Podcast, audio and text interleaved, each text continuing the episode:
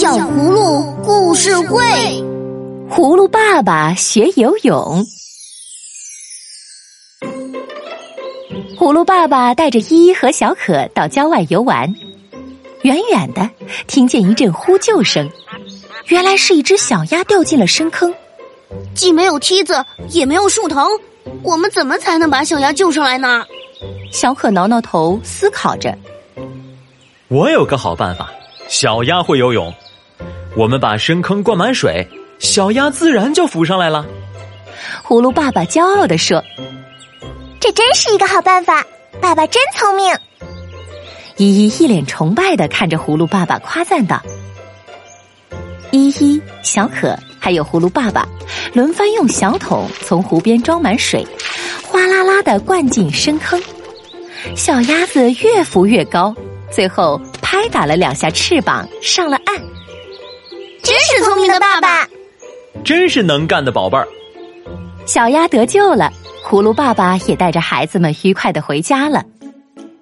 过了一周，葫芦爸爸又带着依依、小可出门玩这回掉进坑里的不是小鸭子，而变成了葫芦爸爸。小可说：“嗯，别担心，我有办法把爸爸救上来。依依，我们去打水，把深坑灌满，爸爸就浮上来了。”不不不！葫芦爸爸连忙摆手制止小可。我并不会游泳啊！那天，葫芦爸爸费了好大的劲儿，才从深坑里爬出来，滚得满身是土。唉，我想我应该学游泳。葫芦爸爸拍拍身上的泥土说：“我们依靠肺来呼吸，游泳时可以使控制呼吸的肌肉获得锻炼，增加肺活量。除此之外，游泳还能让小朋友长得更高。”提高免疫力，不容易生病。依依小可，要不要和爸爸一起学游泳呢？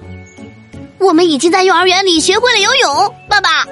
小可自豪地说：“啊哦。”金博士说，在很久很久以前，人们通过观察和模仿小鱼、青蛙在水中游动的动作，慢慢学会了游泳。那不如就请小鸭子教爸爸游泳吧。又过了一周，小鸭子和小青蛙都来小葫芦家做客。小鸭子很专业、很卖力的教葫芦爸爸游泳。它灵活的把头往水里一钻，不一会儿又扑打着翅膀浮上了水面。爸爸，你也来试一试。葫芦爸爸按照小鸭子的样子往泳池里一跳，手和脚就不协调的扑通扑通乱扑起来，水里还冒起了泡。不不不，我觉得这是一项危险的运动。葫芦爸爸一边咳一边说：“我们的爸爸有点胖，或许小鸭子需要从基础开始教。”听了依依的话，小鸭子轻轻的游起来。它在清澈的水波中摆动着脚蹼，翅膀都没有怎么动，就自在的游走了。这看起来有点难。葫芦爸爸摇摇头说：“这时，一只小青蛙游过来，它前腿一伸，后腿一蹬，就向前游了很远。啊哈，这才是正宗的蛙泳！”葫芦爸爸禁不住模仿起来，好像这样的方法比较可行。果然，葫芦爸爸游远了一些。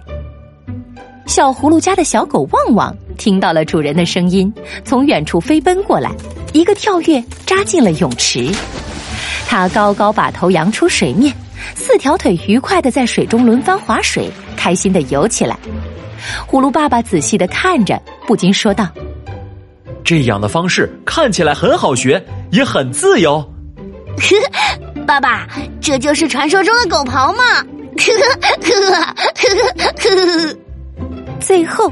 葫芦爸爸还是在专业的教练指导下学会了游泳，而且蛙泳、自由泳、仰泳各种泳姿都很棒呢。